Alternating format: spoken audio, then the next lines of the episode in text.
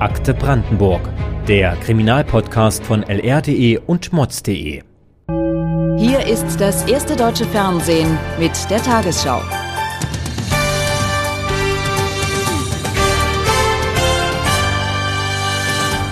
Die Polizei hat eine bundesweite Großfahndung nach dem Triebtäter Frank Schmökel ausgelöst. Er hatte gestern bei einem Freigang im brandenburgischen Strausberg einen Pfleger niedergestochen, der noch immer in Lebensgefahr schwebt. Es war das sechste Mal, dass Schmökel entkommen konnte. Er ist wegen Vergewaltigungen von Kindern und versuchten Mordes verurteilt und war in der Psychiatrie untergebracht. Erst in diesem Jahr wurden seine Haftbedingungen gelockert. Willkommen bei einer neuen Folge Akte Brandenburg. Ich bin Heike Reis. Einige kennen vielleicht schon meine Stimme aus den letzten Folgen und mit mir zusammen am Mikro ist heute meine Kollegin Katharina Schmidt. Hallo Kathi, schön, dass du dabei bist. Hallo Heike. Einige von euch werden sich sicher noch an das Medienspektakel von vor 22 Jahren erinnern können, als der Strausberger Sexualstraftäter und Gewaltverbrecher Frank Schmökel tagelang auf der Flucht war und sowohl Brandenburg als auch Sachsen in Angst und Schrecken versetzte. Und in dieser Folge werden wir uns mit dem Fall Schmökel beschäftigen. Wir möchten jedoch vorher eine Inhaltswarnung aussprechen, da es im Folgenden sowohl um Mord als auch sexualisierte Gewalt gehen wird. Frank Schmöcke ist in diesem Jahr 60 Jahre alt geworden. Zudem jährt sich seine Verurteilung in zu lebenslanger Haft zum 20. Mal. Vorab sei aber gesagt, wenn wir natürlich über Täter wie Frank Schmöcke und seine Verbrechen sprechen, dann geben wir dem Ganzen eine Plattform. Und es ist ein ganz schöner Drahtseilakt, einerseits das öffentliche Interesse zu bedienen und die Öffentlichkeit über derartige Verbrechen aufzuklären und andererseits Rücksicht auf die Menschen zu nehmen, die durch ihn geschädigt wurden. Wir hoffen natürlich, uns gelingt dieser Drahtseilakt hier, aber wenn ihr Verbesserungsvorschläge habt, dann zögert nicht, uns per E-Mail zu kontaktieren. Wir werden uns heute daher auf eine Frage konzentrieren. Wie konnte es passieren, dass ein Gewaltverbrecher und Sexualstraftäter so oft aus vermeintlich sicherer Verwahrung fliehen konnte? Bevor wir nach den Antworten suchen, müssen wir aber etwas zurück in die Vergangenheit. Dazu gehen wir nach Strausberg zu DDR-Zeiten. Und wir beginnen mit Part 1, den Anfängen. Frank Schmökel wurde am 19. August 1962 in Strausberg geboren. Seine Mutter war Köchin und hatte aber Anfang der 80er Jahre sowas wie einen Nervenzusammenbruch und konnte seitdem nicht mehr arbeiten. Sein Vater arbeitete zunächst als Schlosser und wurde später dann Polizist. Mehr über seine Biografie weiß aber Beate Bias. Einige Brandenburger Crime-Fans von euch kennen sie vielleicht schon aus einigen Folgen von Dit ist Brandenburg. Heute ist sie ja stellvertretende Chefredakteurin der Märkischen Oder-Zeitung, aber vor 20 Jahren war sie als Gerichtsreporterin an dem Fall engmaschig beteiligt und hat ihn journalistisch begleitet. Unser Kollege Daniel Rosbach, den ihr schon aus der zweiten Folge von Akte Brandenburg kennt, hat den Fall mit ihr zusammen aufgedröselt. Hallo Beate. Hallo Daniel, vielen Dank für die Einladung. Ja, sehr gerne. Beate, du hast in deiner Karriere als Reporterin für die Mods über den Fall von Spökel berichtet. Kannst du einmal in groben Zügen zusammenfassen, wer er ist und was er getan hat? Er ist in einer Familie groß geworden, die, naja, nicht so besonders wünschenswert ist. Ja, die Eltern haben sich dann relativ flott äh, scheiden lassen, da war er neun Jahre alt und ähm, er hat dann auch ein äh, Schädelhirntrauma erlitten und irgendwann, ich glaube 1977, die Schule mit dem Abschluss der achten Klasse verlassen und wollte dann Rinderzüchter werden und hat äh, da irgendwie auch angefangen, aber die Mutter, zu der er nach der Scheidung gekommen ist, war dann mit der Erziehung dermaßen überfordert, dass er erst in ein Internat gekommen ist und später in einen sogenannten Jugendwerkhof und er kam da nach Gerswalde, nach Templin. Ich weiß nicht, ob unsere Hörer mit diesem Begriff Jugendwerkhof so unbedingt was anfangen können. Also da sind damals eben unter anderem straffällig gewordene Jugendliche untergebracht worden, aber auch schwer erziehbare, aber manchmal auch äh, einfach Kinder, wo die Eltern möglicherweise in den Westen äh, geflohen sind und so weiter. Also es war so ein buntes, so eine, so eine bunte Mischung, die eigentlich gerade auch, weil die Erziehungsmethoden sehr fragwürdig waren, äh, nicht unbedingt das ist, was man sich einem Kind wünschen kann. Man muss sich hier also nochmal vergegenwärtigen. Das Elternhaus wirkt ziemlich instabil und es ist fraglich, inwieweit die staatlichen Erziehungsmethoden sich nicht noch schlimmer auswirkten, statt ihm zu helfen.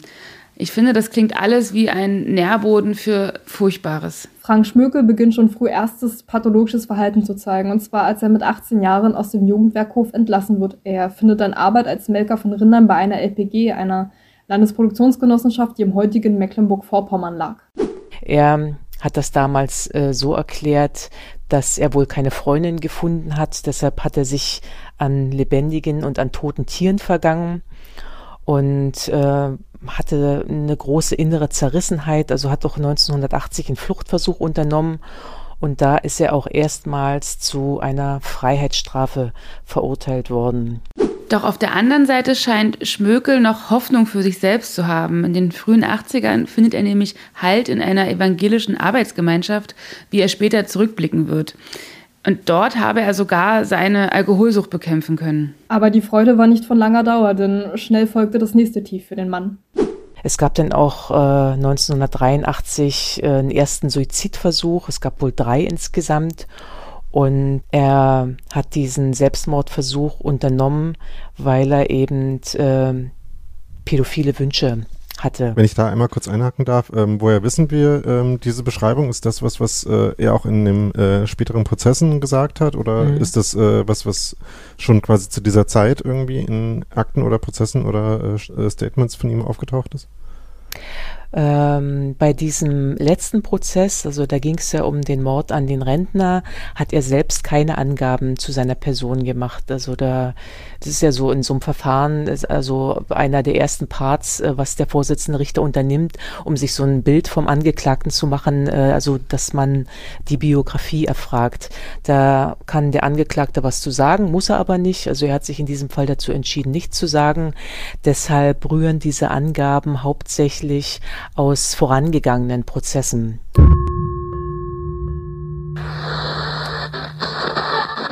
Der in der Nacht zum Mittwoch entflohene Sexualtriebtäter Frank Schmökel ist gestern von der Polizei wieder gefasst worden. Der als gefährlich eingestufte Mann war mit einem Komplizen aus der psychiatrischen Anstalt in Neuruppin entkommen. Es war bereits seine vierte Flucht. Schmökel hatte die Gitterstäbe zersägt und sein Fenster herausgebrochen obwohl er unter ständiger Kontrolle in einer Einzelzelle sitzt. Ein anderer Häftling, der unbemerkt in seine Zelle gelangte, war gemeinsam mit Schmökel geflohen, jedoch schon am frühen Morgen gestellt worden. Schmökel hat bislang vier Mädchen missbraucht, zuletzt während einer Flucht 1994. Das, was ihr gerade gehört habt, war eine nachgesprochene DPA-Meldung aus dem Jahr 1997. Nachdem sich Frank Schmökel an Tieren vergangen hat, wird er nun auch gegenüber Menschen gewalttätig und missbräuchlich. Zwar wird er verurteilt, doch auffällig an dem Fall ist, dass er immer und immer wieder fliehen kann, ganz egal aus welcher Anstalt und aus welchem Krankenhaus. Woran das lag, also ob er besonders gewitzt war oder ob er Helfer hatte, hört ihr nun im Part 2 zu seinen Vergehen, seinen Verurteilungen und den Ausbrüchen. Und dazu gehen wir wieder zu Beate und Daniel. Wann, äh, wann gab es denn das erste Mal, dass er tatsächlich äh, verurteilt wurde und ja, was äh, ist quasi die ja, Progression von äh, Verbrechen und von äh, Prozessen dafür dann gewesen von Ende der 80er Jahre an? Mhm. Also die erste Verurteilung, das war noch zu äh, DDR-Zeiten, das war dieser Fluchtversuch und dann diese zweite Verurteilung, da geht's um eine versuchte Vergewaltigung. Das war im Mai 1988 vom Kreisgericht in Dermin und da ist er wegen dieser versuchten Vergewaltigung zu einem Jahr und sechs Monaten Gefängnis äh, verurteilt worden. Und das gab dann aber ja eine Amnestie und da ist er dann relativ flott wieder auf freiem Fuß gekommen die Amnestie gab es dann in der Wendezeit. Richtig.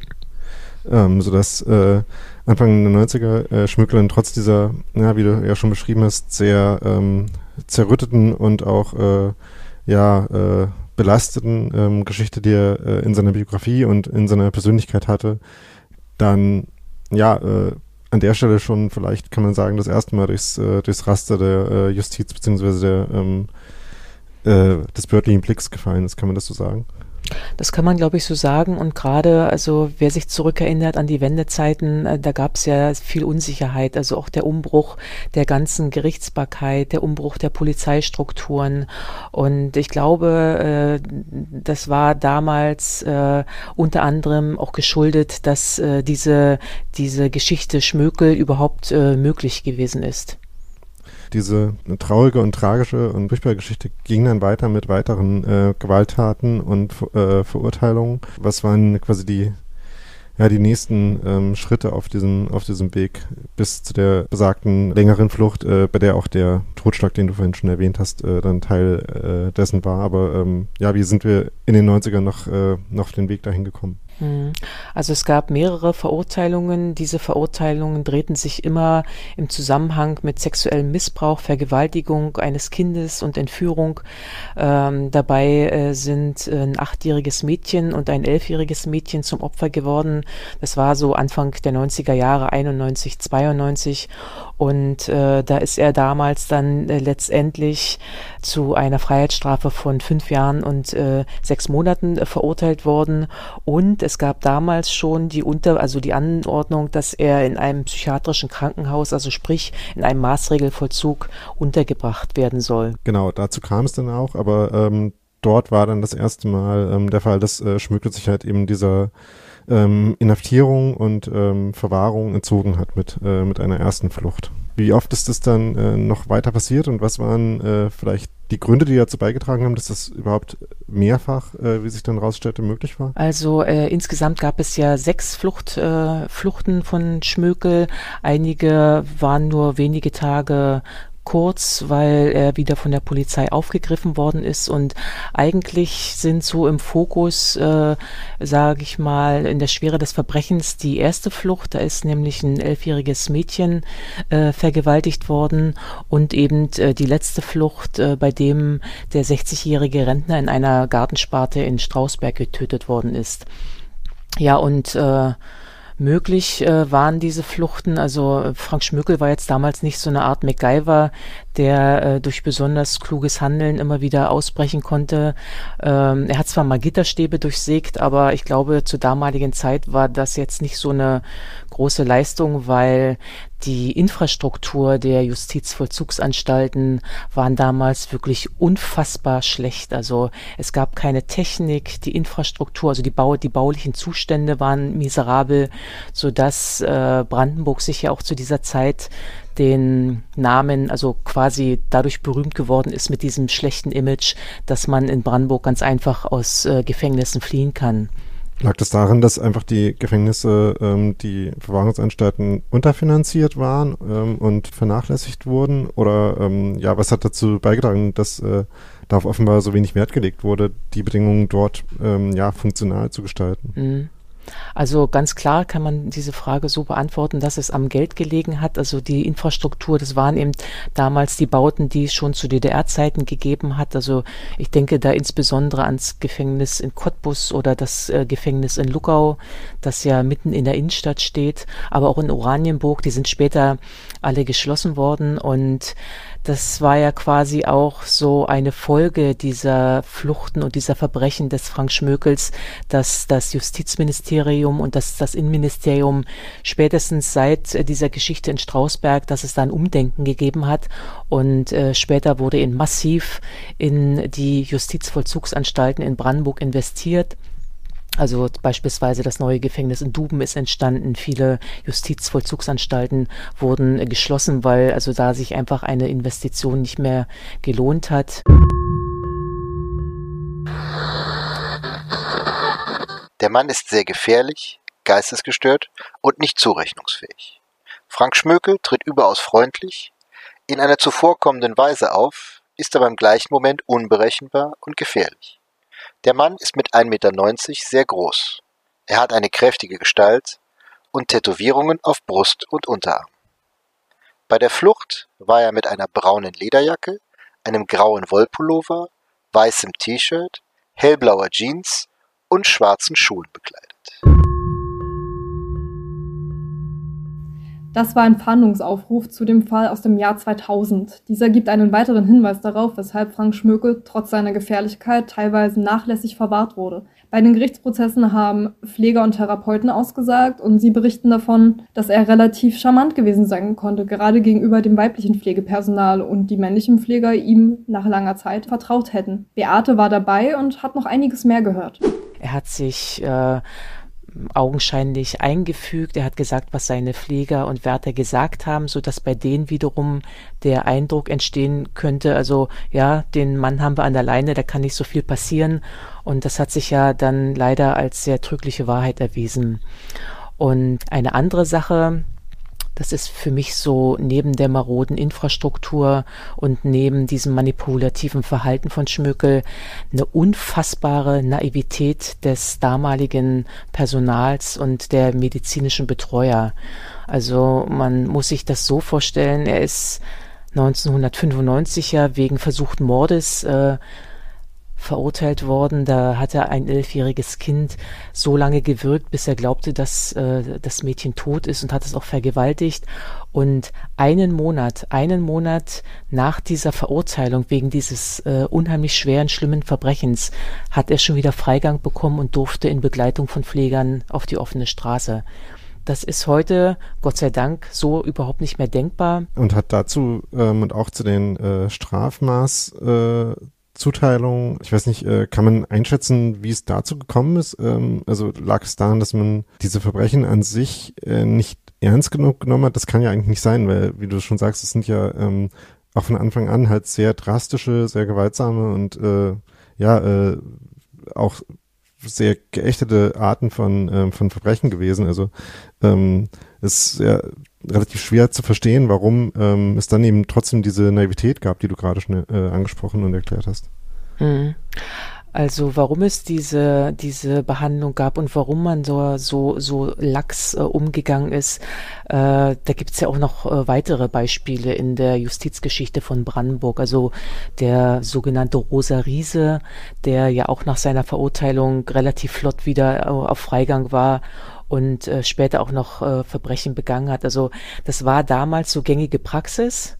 Ich glaube, dass es viel äh, mit äh, einer Unwissenheit, mit einer Naivität äh, der damaligen Verantwortlichen zu tun hat und ist, wie gesagt, heute Gott sei Dank äh, so überhaupt nicht mehr möglich. Du hast auch schon angesprochen, dass ähm, äh, bei den äh, Freiheitsstrafen, zu denen Schmückel verurteilt worden ist, ähm, auch äh, eigentlich schon von Anfang an oder schon von früh in den ähm, 90er Jahren er auch ähm, ja trotz dieser Naivität, die wir gerade schon diskutiert haben, er auch zu bestimmten und besonderen Formen des äh, Strafverzugs verurteilt wurde. Also dass quasi in den Urteilen ja die ähm, der Art der Verbrechen, zu denen äh, wegen der er verurteilt worden ist, ja schon mit eingeflossen ist in die Art des Strafmaßes, ne? Und dass äh, eben diesen Maßregelvollzug zum Beispiel gab, ähm, der dann auch im, im Mittelpunkt äh, und dessen Ausgestaltung auch im Mittelpunkt dann der Diskussion später stand.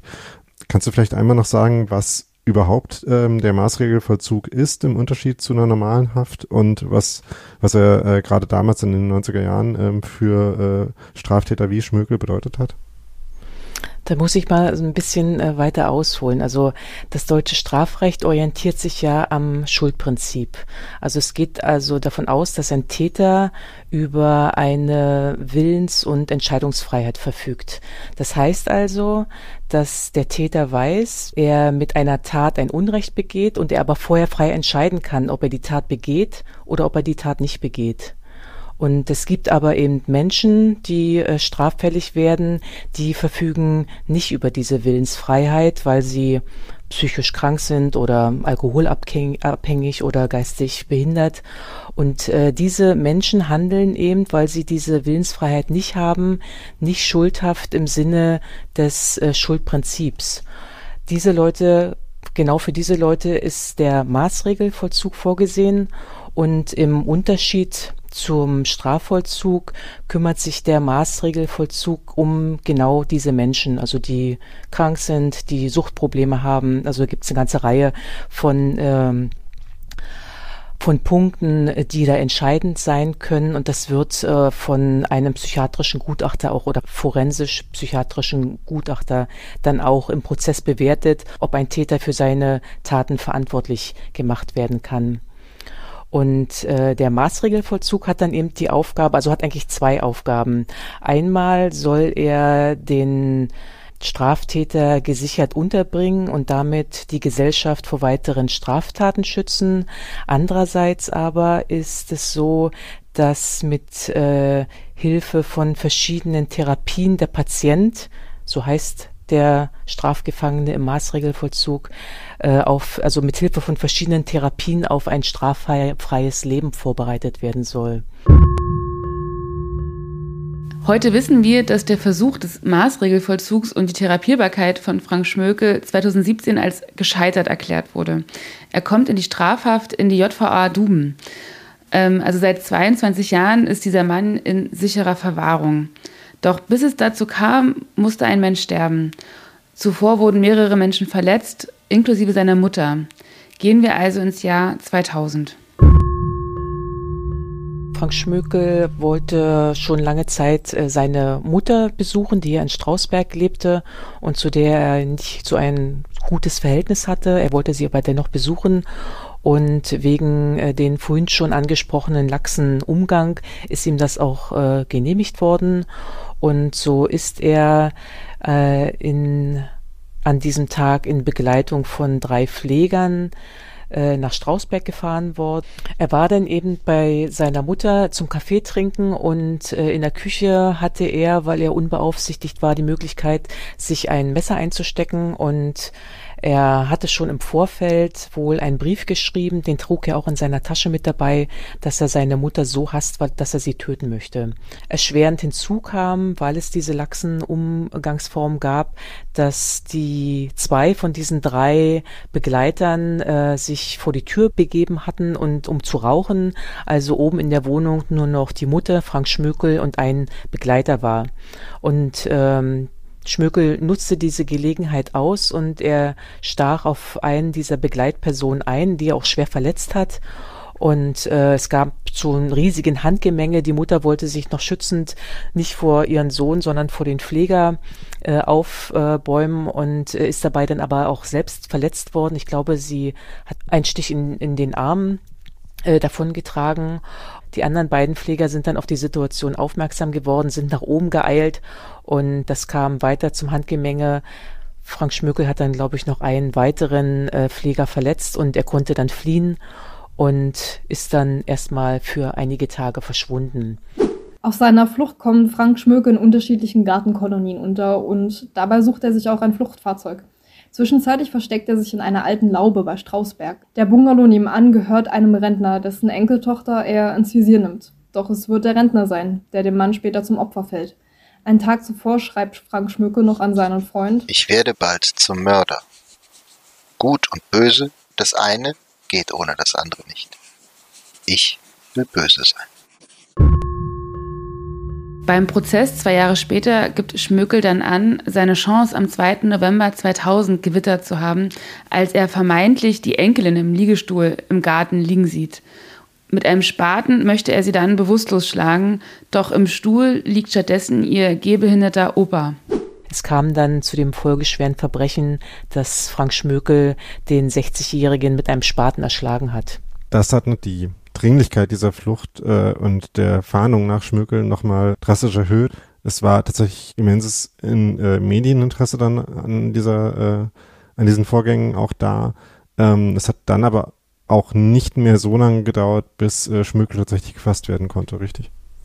Also es waren schon einige Tage, ich glaube es waren so 13 Tage, wo er auf der Flucht war und äh, zur damaligen Zeit, äh, ich habe mich neulich erst mal mit einer Kollegin darüber unterhalten, war es tatsächlich so, dass in Brandenburg äh, so äh, eine Angst herrschte. Man wusste, mhm. dieser Mann ist unterwegs, man wusste, der Mann ist gefährlich, man wusste, der Mann ist ein Mörder. Und äh, da gab es schon so äh, immer wieder Hinterfragungen, also gehe ich jetzt am Abend nochmal auf die Straße oder gehe ich nicht raus? Ja, hier möchte ich jetzt kurz einhaken, denn die Kollegin, von der Beate spricht, war tatsächlich ich, als wir nämlich überlegt haben, zu diesem Thema einen Crime-Podcast zu machen. Und ich wohnte damals nämlich auch in der Nähe von Königs also das war so ungefähr auf der Route, auf Frank, Frank Schmökels Fluchtroute. Und meine Freundin und ich waren alle in dem Alter, also zwischen elf und zwölf Jahren, ähm, nach denen Schmökel ja auch seine Opfer aussuchte. Und es war genauso, wie Beate das geschildert hat, dass ähm, unsere Eltern alarmiert waren. Ähm, in der Schule wurden wir gewarnt, nicht allein in den Wald zu gehen, lieber zu Hause zu bleiben. Und also der Name war so lange so ein richtiges Gespenst für meine Freundinnen und mich. Und irgendwann hatten sich dann auch Legenden über ihn gebildet, also was er mit seinen Opfern gemacht haben soll. Und bis heute ist das irgendwie so ein Phantom, ähm, äh, das mir nicht aus dem Kopf geht. Ich weiß nicht, erinnerst du dich noch an die Zeit, Heike? Ich muss ehrlich gesagt gestehen, dass ich kaum noch Erinnerungen an die Zeit habe. Vielleicht zum Kontext. Ich war damals vier Jahre alt und natürlich haben mir meine Eltern gesagt, sprich nicht mit Fremden, lass dir nichts von ihnen geben und erst recht steige nicht zu ihnen ins Auto. Aber ich glaube, das war eher aufgrund meines allgemein jungen Alters und nicht aufgrund dessen, dass gerade die Fahndung wegen Frank Schmökel lief. Ich meine, meine Familie kannte zwar den Fall und hat ihn auch in den Nachrichten verfolgt, aber ob so oder so, war es ihnen wichtig, dass ich nicht draußen alleine unterwegs war. Zum Glück war der ganze Spuk aber auch irgendwann vorbei und Frank Schmökel wurde gefasst. Wie genau es dazu kam, weiß Beate. Und ähm, er ist ja dann bis nach äh, Sachsen geflohen mit äh, dem Fahrzeug äh, seines Opfers und ist da wiederum in einer Hütte untergekommen und äh, mit Hilfe eines Fährtenhundes, also man hat das Fahrzeug dann gefunden, das war versteckt unter Blättern und mit Hilfe eines Fährtenhundes konnte dann äh, der Aufenthaltsort von Frank Schmökel bestimmt werden und er ist dann von einem Sondereinsatzkommando festgenommen worden, wobei er damals noch bei der Festnahme durch einen Bauchschuss verletzt wurde.